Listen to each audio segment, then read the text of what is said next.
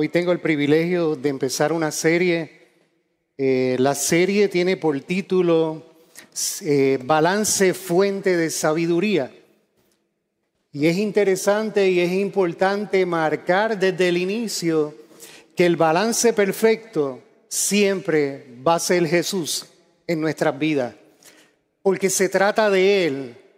Todo lo que nosotros hacemos se trata de Él. Él es el camino que nos lleva directamente al Padre para nosotros tener esa salvación, ese regalo tan, tan hermoso y disfrutar de Él. Pero no solamente Él es el camino, Él es la verdad y es la vida. Y yo quisiera que le diéramos un aplauso de honra al Señor, empezando reconociendo que Él es el Señor de nuestra vida, reconociendo que a través de Él tenemos salvación que a través de Él nuestra vida está siendo transformada. Verdaderamente, sin Dios, sin Jesús en nuestro corazón, no somos nada. Amado, balance, equilibrio. ¿Cómo nosotros logramos equilibrar una cosa con la otra? Y hoy me han dado el reto particular de introducir tres temas que tienen que ver con balance y el primero de ellos tiene que ver con el balance de nuestro testimonio, la palabra del testimonio, con las disciplinas espirituales de, de la oración y el estudio de la palabra. Y yo inmediatamente quiero ir directamente a la palabra y quisiera provocar en ustedes que estén bien atentos porque esta palabra yo no voy a tener que abundar mucho porque esta palabra es tan clara respecto al balance que nosotros debemos hacer en este subtema que estoy compartiendo con ustedes. La palabra se encuentra en Mateo 23, del 1 al 34, pero no los voy a leer todos. Voy a estar compartiendo varios de estos versículos y la palabra dice así en el nombre del Señor. Dice la palabra, entonces Jesús le dijo a las multitudes y a sus discípulos, los maestros de la ley religiosa y los fariseos son los intérpretes oficiales de la ley de Moisés. Ellos eran los conocedores de la ley de Moisés. Por lo tanto, practiquen y obedezcan todo lo que les digan, pero no sigan su ejemplo. ¿Cómo es posible que el Señor, en medio de esta confrontación que está haciendo, dice claramente que los especialistas en la palabra, los especialistas, esta gente de oración, esta gente de ayuno, dice que hagamos todo lo que ellos dicen, pero que no sigamos su ejemplo. Esto es un contraste claro de lo que tiene que ver cómo nosotros balancear la palabra de nuestro testimonio con disciplinas espirituales, tales como es la oración, el ayuno, la lectura de la palabra, el congregarnos. Mira qué interesante. Y mira por qué el Señor le dice eso. Dice, pues ellos no hacen lo que enseñan. Entonces, me llama la atención, y estamos hablando de líderes, me llama la atención que dentro de la congregación puede haber gente de mucha oración, puede haber gente que aman el estudiar la palabra, puede haber gente que disfruta ayunar, buscar el rostro de Dios, Puede haber gente que se congregue fielmente, pero su testimonio está muy lejos. Amados, esto nos, confronta a nosotros y yo, yo no estoy trayendo esta palabra para hacer sentir mal a nadie, con honestidad se los digo, porque el primero que me tengo que mirar soy yo. Yo creo que cada uno somos responsables de evaluar nuestro corazón, de evaluar nuestra vida, evaluar cómo nosotros nos vemos, no aquí en la iglesia, yo creo que aquí en la iglesia todos parecemos santos. Bueno, somos santos porque somos separados para Dios, pero en nuestro comportamiento, en nuestro carácter, en la forma de conducirnos, aquí nos abrazamos, nos decimos muchas cosas hermosas, pero puede que alguno de nosotros fuera de aquí, en el interior de nuestra casa, en nuestro trabajo, no tengamos un buen comportamiento, un buen testimonio, que provoque que gente decida acercarse a ti para preguntarte, ¿qué ha pasado en tu vida?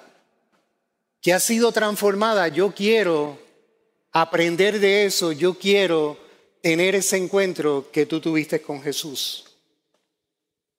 Mira, la palabra Jesús sigue hablando y dice, todo lo que hacen es para aparentar. En los brazos se ponen cajas anchas de oración con versículos de la escritura y usan túnicas con bolas muy largas. Y escucha bien, y les encanta sentarse en la mesa principal, en los banquetes y ocupar los asientos de honor en la sinagoga. Les encanta recibir saludos respetuosos cuando caminan por las plazas y que los llamen rabí, maestro. Era gente que le, le gustaban los lugares de preferencia, los lugares donde todo el mundo los observaba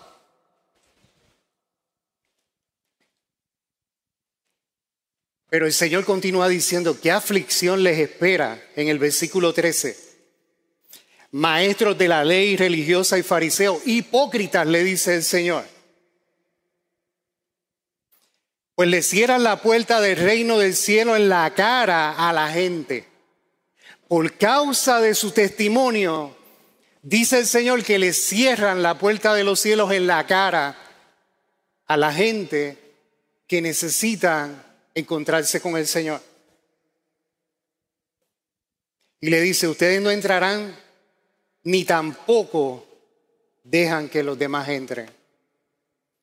En el 13, eh, en el 15, perdón, dice, ¿qué aflicción les espera, maestros de la ley religiosa y fariseo? Hipócrita. Pues cruzan la tierra y el mar para ganar a un solo seguidor y luego lo convierten en un hijo del infierno dos veces peor que ustedes mismos. Ganan uno, pero le dañan el corazón. Y dice, dice el Señor que lo convierten dos veces peor que ellos mismos, imagínense. En el 23 dice lo siguiente el Señor. Amados, y esto es Jesús hablando. ¿Qué aflicción les espera, maestros de la ley religiosa y fariseos, hipócritas nuevamente le dice? Pues se cuidan de dar el diezmo sobre el más mínimo ingreso de sus jardines de hierba, pero pasan por alto los aspectos más importantes de la ley. La justicia, la misericordia y la fe. Es cierto que deben de diezmar pero sin descuidar las cosas más importantes. Guías ciegos, cuelan el agua para no tragarse por accidente un mosquito, pero se tragan un camello. Amados, estamos hablando de gente que eran excelentes diezmando, tenían la disciplina de diezmar, darle a Dios lo que a Dios le pertenece. Pero en cuanto a justicia, misericordia y fe, eran unos bárbaros. Eran unos acusadores, eran unos hipócritas, dice el Señor. En el 27 el Señor dice, ¿qué aflicción les espera, maestros de la ley religiosa y fariseos? Hipócritas nuevamente le dice. Y escuche qué duro esto, pues son como tumbas blanqueadas hermosas por fuera, pero llena de huesos muertos y de toda clase de impurezas por dentro. Por fuera parecen personas rectas, pero por dentro el corazón está lleno de hipocresía y desenfreno. Amado, esta palabra es muy dura. ¿Por qué? Porque el Señor está confrontando a estos hombres conocedores de la palabra, a estos hombres que oraban, estos hombres que no aplicaban lo que decían sus palabras. Y les gustaba vivir de mucha apariencia. Y hay gente, aún dentro de las iglesias, que viven vidas así. Miren, yo recuerdo, hace unos años me encontré con un amigo que trabajé con él en el gobierno. Él era una persona fiel creyente. En varias ocasiones se me acercó para hablarme del Señor, porque para ese tiempo yo estaba apartado del Señor. Me encuentro con él, comenzamos a hablar y yo le digo, oye, ¿cómo te va? ¿Cómo está tu familia? Tan pronto le toqué el tema de la iglesia, le digo, ¿cómo te va en la iglesia? me dijo, no me toques ese tema. Ese tema me duele. Y yo le pregunté, pero ¿por qué te duele el tema? Y me dice, ¿te acuerdas de fulano? Ese fulano era su jefe y era ministro, uno de los ministros más importantes en la iglesia en la cual él asistía. Y él me dice, mira Pachi, no vas a creer la tortura que yo, después que tú te fuiste del trabajo, yo viví en mi área de trabajo. Los maltratos que recibí de parte de mi jefe, aún sabiendo que yo era un hermano en Cristo y que íbamos a la misma iglesia. Pero no se quedaba ahí, Pachi. Yo lo observaba y cómo él manipulaba tanta información y cuán mentiroso era. Me dice, yo no podía creer que ese ministro que se paraba en la iglesia al frente, las palabras que compartía en la iglesia, él no las estaba viviendo en el ambiente de trabajo. Me dice, pero no se quedó ahí, Pachi. Lo último que me mató fue saber que él empezó a salir con su secretaria. Y salía con su secretaria y todo el mundo lo sabía en el trabajo y los domingos él se paraba a predicar el Evangelio, a hablar de familia. Me dice, decidí alejarme de la iglesia y no quiero saber más de la iglesia. Amado, a mí me rompió el corazón cuando yo lo escuché porque era una persona que me hablaba a mí del Señor. Y él buscaba que yo me acercara al Señor. Lo único, yo decía, Señor, ¿qué hago? ¿Qué hago con él? Porque sé que predicarle iba a ponerme una pared. Y le dije, lo único que, que puedo decirte, amigo mío, es que yo te pido perdón en nombre de esa persona porque esa no es la iglesia del Señor. Y es cierto, hay gente que comete el error y inmediatamente me interrumpe y me dice, ¿sabes algo? Yo he intentado volver a la iglesia, pero es que veo tantos malos ejemplos que me han marcado y han marcado a mi familia que estoy completamente cerrada, cerrado. Yo le dije, bro, yo quiero pedirte perdón. Yo quiero pedirte perdón. Y he orado por él, pero al día de hoy Él no ha regresado al Señor por causa de un mal testimonio, un mal ejemplo de una persona que no debió haber hecho lo que hizo con Él. otras palabras, amados, podemos ser, nosotros tenemos que aprender a balancear. Sí tenemos que ser gente de oración. ¿Qué es orar? La palabra dice orar en todo tiempo. Orar es, es hablar con Dios. Yo tengo que tener y fomentar todos los días una relación íntima y personal con el Señor a través de hablar con Él, a través de hablar con mi papá. Pero también tengo que tener la disciplina de aprender de lo que la palabra del Señor me enseña. ¿Cómo voy a aumentar mi fe? La palabra dice que la fe viene por el oír y el oír de la palabra. Amados, y muchas veces vienen a mi oficina, va mucha gente a consejería y se quedan a veces como, como porque cuando les, les digo antes de la consejería, las reglas de la consejería son estas, yo te voy a escuchar, hay una confidencialidad, pero quiero decirte que lo que te voy a aconsejar es lo que está en la palabra del Señor. Porque para todo problema que nosotros tenemos en la palabra del Señor vamos a encontrar la solución. Por lo tanto, nosotros necesitamos escudriñar la palabra para que nuestro testimonio, para que nuestra vida, para que nuestros frutos reflejen el carácter del Señor. Pero también, amado, puede haber gente buena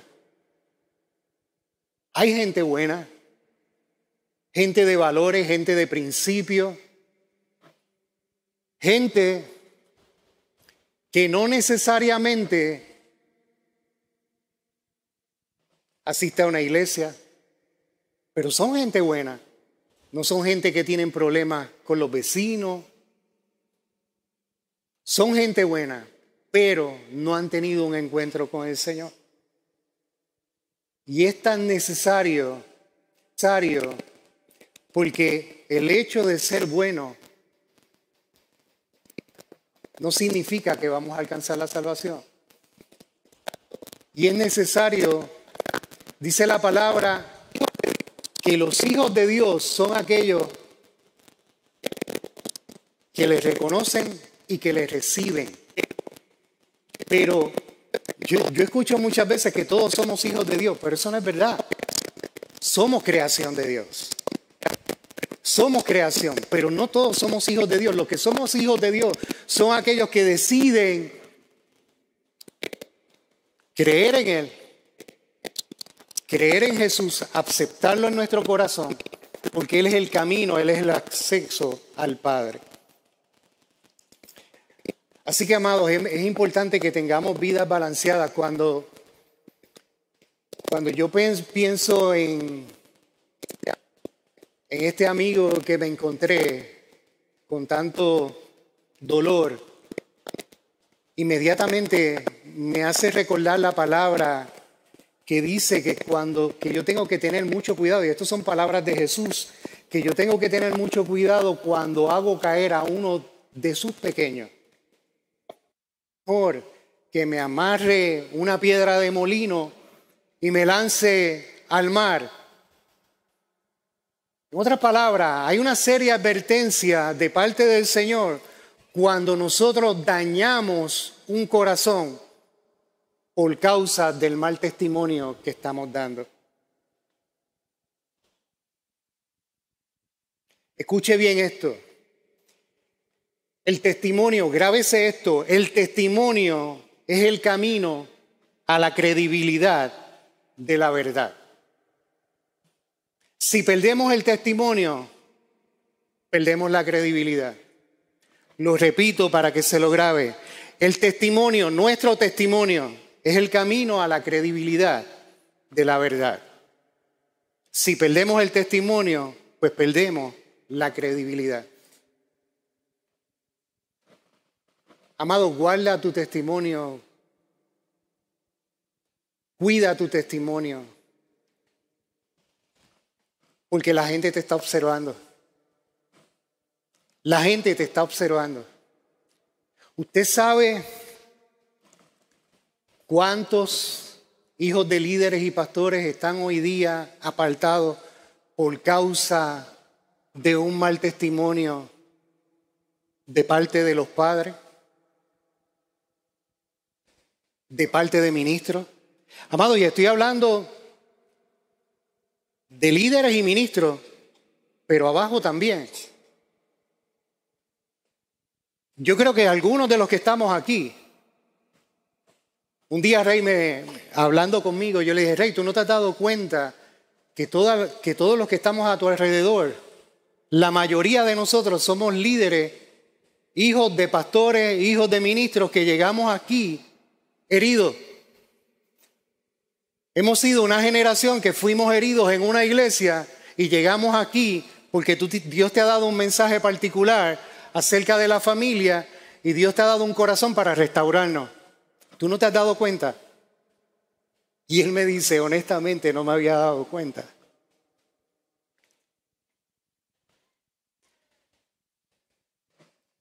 Y es triste cada vez que nos encontramos con un hijo de pastor. Mire, honestamente, yo mismo, yo no puedo señalar a mi papá porque era una persona mala, ni a mi mamá, pero, pero el papá que yo veía aquí predicando y sirviendo al Señor, era el papá que yo quería ver en mi casa. Era el papá que yo quería que me abrazara, que me dijera te amo. Y muchas veces luché en mi corazón porque decía, wow, mi papá trata también a la gente de la iglesia, pero ¿y, a mí? ¿Y a mí? Luego con los años me pude reconciliar con mi papá y en una conversación con él, él me dice, Pachi, yo traté de hacer lo mejor que pude, porque yo también fui un hijo maltratado por mi papá. Hay muchas historias que se repiten. Pero pienso mucho en esos líderes, en esos hijos de pastores que están apartados. Y les pido que no dejen de orar por ellos porque yo quisiera verlos algún día regresar y tener un encuentro con el Señor como el que tuve yo y como el que ha tenido muchos de ustedes de los que están ahí sentados. Bendito sea el Señor. Salmo 119, 2 dice lo siguiente. Dice, bienaventurados los que guardan sus testimonios y con todo el corazón le buscan. Los verdaderamente dichosos son aquellos que mantienen una, relación íntima y personal con el Señor, por medio de la oración, por medio de la palabra. Pero también esos dichosos son los que dan testimonio con sus vidas manteniendo una conducta intachable. No perfecta, pero intachable, siempre reflejando el amor de Cristo en los demás. Son aquellos que guardan los preceptos, los estatutos, los mandamientos, guardan la palabra y la obedecen. Verdaderamente dice la palabra, esos son los que me aman. son aquellos que dan fruto, son aquellos que muestran el carácter de Cristo. Amado, usted sabe que el testimonio es una de las armas más poderosas para vencer al enemigo, para vencer a Satanás. ¿Usted lo sabía? Hay tres cosas para vencer a Satanás. Apocalipsis 12:11 dice lo siguiente, y ellos le han vencido por medio de la sangre del cordero y de la palabra del testimonio de ellos, que es la segunda, y la tercera, y menospreciaron sus vidas hasta la muerte. ¿Qué significa que el testimonio de un hijo de Dios es un arma en contra del reino de Satanás? Es una de las armas más poderosas en contra del enemigo. Muchas veces pensamos que el orar, el, guerrear y vamos a vencer a Satanás. Pero aquí claramente dice que lo que vence a Satanás es tu vida, es tu testimonio, es la sangre de Cristo. Y que tengas la capacidad de menospreciar tu vida hasta la muerte. Entienda lo siguiente, amado, nuestros frutos, hay veces que, como les compartía, como estos líderes religiosos que tienen palabras muy elocuentes, muy bonitas, conocedores de la palabra, pero son nuestros frutos los que hablan más alto que nuestras palabras. Yo podré estar aquí delante de ustedes compartiendo esta palabra, pero si yo no vivo una vida ordenada, una vida de fruto, primero que nada en mi casa, con mi esposa, con mis hijos, con mis vecinos, con mis compañeros de trabajo. Porque como les decía ahorita, es fácil ser santo aquí, pero allá afuera, sobre todo cuando pasas un mal momento, sobre todo cuando tienes un momento difícil, sobre todo cuando alguien te trata de hacer mal. Amado, el testimonio es una excelente plataforma para nosotros mostrar la grandeza de Dios. Esa es la evidencia sobrenatural y visible que demuestra que nuestro Dios es real y que tiene poder para transformar la vida de nosotros. Por lo tanto, resumiendo, es importante, amados, que seamos gente de oración, gente conocedores de la palabra, que nos congreguemos, que ayunemos, pero de la misma forma hacer un balance en la forma en que vivimos, en la forma en que tratamos a nuestros semejantes, especialmente en la forma que trato a mi esposa, que trato a mis hijos y que trato a todos los demás. Balance, balance. Balance es tener una vida de una relación íntima y personal con el Señor a través de estas disciplinas espirituales, pero también a eso hay que sumarle nuestro estilo de vida y nuestro fruto. También me dieron el reto de compartir con ustedes hacer balance entre generosidad y presupuesto. Yo decía, wow, pero pues, qué interesante el tema que me están dando. ¿Por qué me lo habrán dado? y amado, me, me puse a reflexionar sobre el asunto y sí, hay mucha sabiduría en nosotros hacer balance entre ambas cosas. Hay gente muy generosa. Hay gente muy generosa pero son un desastre manejando finanzas. Y hay gente que son excelentes administradores manejando finanzas, pero tienen un corazón bien duro y un bolsillo cerrado, no son generosos. Y uno de los atributos más hermosos que tiene el Señor es precisamente la generosidad. Ahorita Juan Carlos dijo algo muy particular y gracias a Dios que no predicó, pero sí predicó y muy profundo, porque mucha gente no ha descubierto el misterio que hay dentro de la generosidad.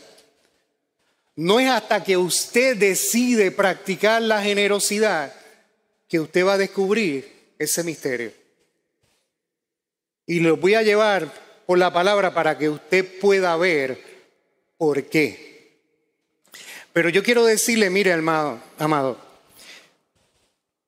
la Biblia habla promedio 2.500 versículos acerca del dinero, acerca de la finanza, acerca de los bienes, del amor, de la justicia, de la paz. No llega, no llega ni a 500 versículos. Y la pregunta que yo siempre hago es, ¿por qué Jesús, por qué el Señor decidió hablar tanto de dinero en la Biblia? Pregúntese, ¿por qué Dios habló tanto de dinero en la Biblia? La conclusión es sencilla, la contestación es sencilla. Es donde más los hijos de Dios tienen problemas. Ah, pero pastor, ¿por qué usted dice eso? Bueno, la mayor parte de las consejerías que yo doy tienen que ver con finanzas. Yo estudié finanzas. Y es impresionante ver las estadísticas, no las voy a traer ahora, pero les voy a decir una nada más. la persona promedio gasta el 110%. ¿Qué significa eso? La mayoría de la gente vive endeudada. ¿Y a qué se debe? Pues la mayoría de la gente no planifica. Pero adicional a eso hay un serio problema con el amor al dinero, que la palabra dice claramente que es la raíz de todos los males. Lo primero que tengo que entender que todo lo que yo tengo le pertenece al Señor. La palabra dice en Salmo 24, uno dice que de Jehová es la tierra y su plenitud, el mundo y los que en él habitan. Todo lo creado fue creado precisamente por Dios y todo le pertenece a Él. Hay, ciertas palabras que dicen así literalmente, todo, todo le pertenece a Él, incluyéndonos a nosotros. Y si todo le pertenece a Él, entonces ¿qué soy yo? Pues la palabra claramente nos dice que nosotros somos administradores de la propiedad de Dios. Por lo tanto, lo primero que tengo que entender es que todo le pertenece al Señor Segundo, Dios es quien me confía sus recursos para que yo los administre. Tercero, soy un administrador y a los administradores de la propiedad de otro, porque no es de él, se les pedirá cuenta. Lucas 14, 28 al 30. Y quiero hablarle de algo que creo que es extremadamente importante que cada uno de nosotros lo tenga presente, pero no solamente presente, que lo practique. Si usted no tiene esto, estamos dispuestos a ayudarlo y enseñarle. Escuche bien lo que dice Lucas 14, 28 al 30. Dice, porque ¿Quién de vosotros queriendo edificar una torre no se sienta primero a calcular los gastos? A ver si tiene lo que necesita para acabarla. No sea que después que haya puesto el cimiento y no pueda acabarla, todos los que lo vean comiencen a hacer burla de él, diciendo, este hombre comenzó a edificar y no pudo acabar. ¿De qué estoy hablando? Siempre que usted va a hacer algo, un proyecto, siempre que usted va a manejar dinero, finanzas, lo primero que usted debe tener es un presupuesto. ¿Qué es un presupuesto? Un presupuesto es una herramienta que te deja ver claramente, es un retrato de tu finanzas. Amados, y yo sé que la mayoría no tienen un presupuesto. Y los que no tienen un presupuesto están manejando finanzas a ciegas. El presupuesto es extremadamente importante para que usted pueda controlar sus ingresos, sobre todo con los gastos que continuamente usted se va a enfrentar todos los días. Esa herramienta te ayuda, te ayuda te muestra un cuadro, un retrato claro de tu finanza. Yo me gano tanto, estos son mis ingresos mensuales, yo todos los meses tengo que pagar o renta, o tengo que pagar hipoteca, tengo que pagar agua, tengo que pagar luz, tarjeta, préstamo. Y puedo seguir mencionando muchas cosas, alimentos, vestimenta, medicamentos. Y ese ingreso yo lo comparo con todos los gastos que yo tengo mensuales y yo puedo ver claramente si tengo unas finanzas positivas o si tengo unas finanzas negativas. Y como dice la palabra, imagínese que usted vaya a iniciar un proyecto y ese proyecto usted lo inicia pero no tiene el dinero para acabarlo. Así que es importante que usted tenga esa herramienta. Pero Pachi, ¿cómo tú contrastas presupuesto con, con generosidad? Si me estás hablando de balance, pues sí, estoy hablando de balance, Porque si yo, dice la palabra, cada uno dé como propone en el corazón. Cuando usted va a, llevar a cabo la generosidad, la palabra misma te dice que es Dios quien te da los recursos, pero te dice, decide cómo tú vas a dar en tu corazón, pero te dice claramente, no des ni con tristeza ni por necesidad, porque Dios ama al alegre. ¿Qué quiere decir? Que hay gente que cuando van a dar o van a ejercer la generosidad, condicionan a Dios por medio de una necesidad. En otras palabras, Señor, yo te voy a dar 100 dólares para que tú sanes a mi mamá. O Señor, yo te voy a dar este dinero para que tú me saldes las deudas.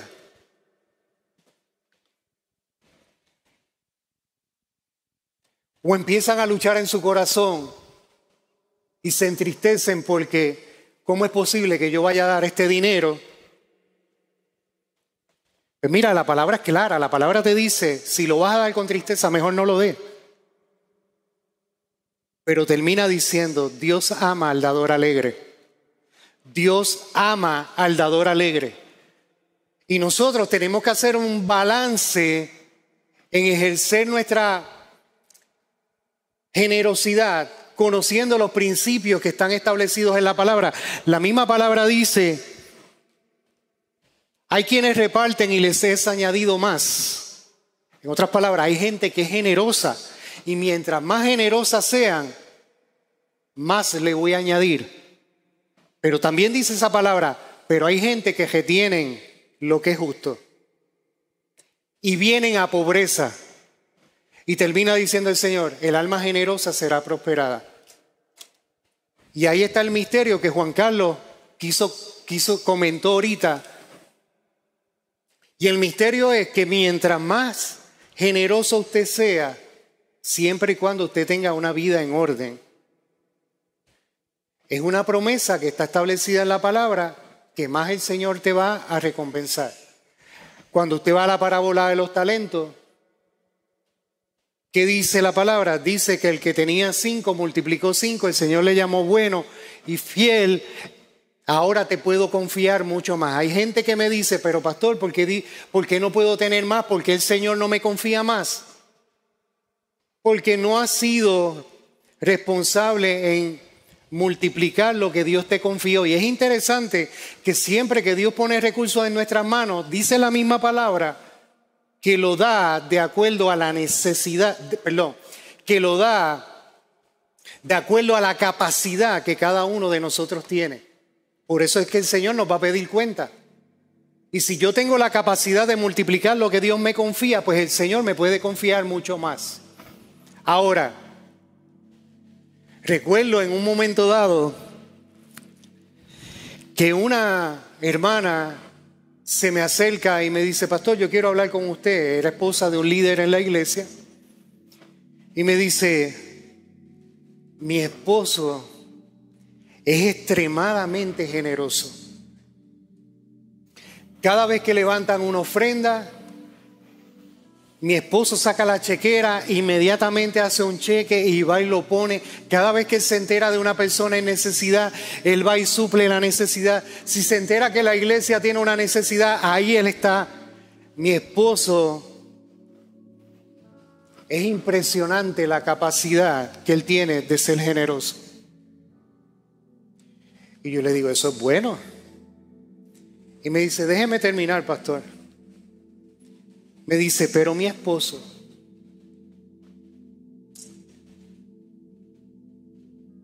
hay muchas cosas en mi casa que faltan y mi esposo no se preocupa por ellas. Hay veces que no tenemos comida en la alacena, pero mi esposo prefiere ser generoso con todos los demás, pero no en mi casa. Hay veces que mis hijos necesitan ropa o necesitan dinero para ir a la escuela, pero para mi esposo el ser generoso con los de afuera es más importante.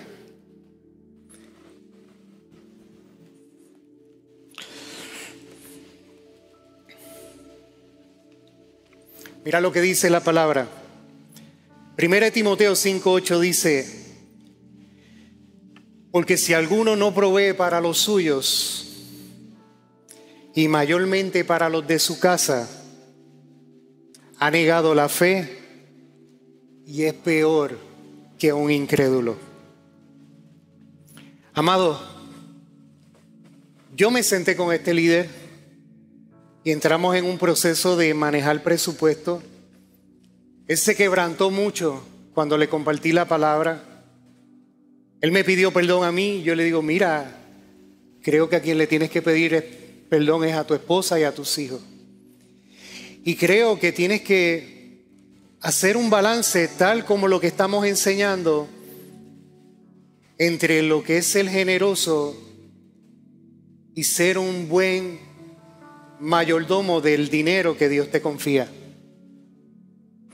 Este hombre, tengo que dejarle saber que él fue, le pidió perdón a su familia y él entró en un proceso que en dos años él logró salir de todas sus deudas y hoy día es un hombre extremadamente próspero y lo mejor que tiene es una familia bien estable y saludable.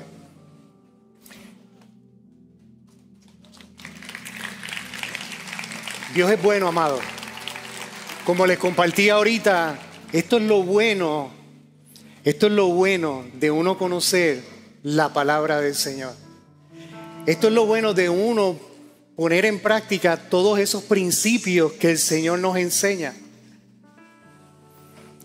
Me tocaba un tercer tema que era relacionado cómo, cómo hacer un balance entre el servicio y cómo hacer un balance entre el descanso. Pero por ahí viene una serie de descansos. Solamente les voy a compartir así breve lo siguiente. Hay gente que es excelente sirviendo. Hay gente que le apasiona tanto el servicio que pueden estar sirviendo los siete días de la semana. Pero se les olvida que hay un mandamiento claro que nosotros tenemos que descansar un día. La mayoría de la gente no practica un día de descanso. Y el Señor mismo dice la palabra, cuando Él hizo la creación, el séptimo día, Él dio ejemplo de lo que era descansar. ¿Por qué nosotros estamos tan afanados, tan involucrados en el trabajo, tan involucrados en el servicio. Yo puedo traerle muchas explicaciones. Es más, hay gente que la definición, lo que lo define, todo lo que hace. Servir, servir, servir. Puedo traerle muchas explicaciones, pero nada, lo voy a dejar para la próxima serie que tiene que ver con el descanso, pero llamo la atención de ustedes para que entiendan que esto no es un invento de nosotros. Yo mismo en un momento dado tuve que tomar una decisión de, separar un día. Separar un día para descansar. Gracias por ser parte de nuestra sección de podcast de Uno Church. Puedes seguirnos en todas las plataformas digitales. Si desea brindar alguna generosidad, puede hacerlo a través de paypal.me slash catacumba 5 app Church Center Catacumba 5. Puedes enviar tu donación a Catacumba 5 RR05 Box 24800 Añasco, Puerto Rico 00610 y ATH Móvil Business slash Catacumba 5. Gracias por creer y ser parte de llevar el Evangelio hacia el mundo a través de tu generosidad.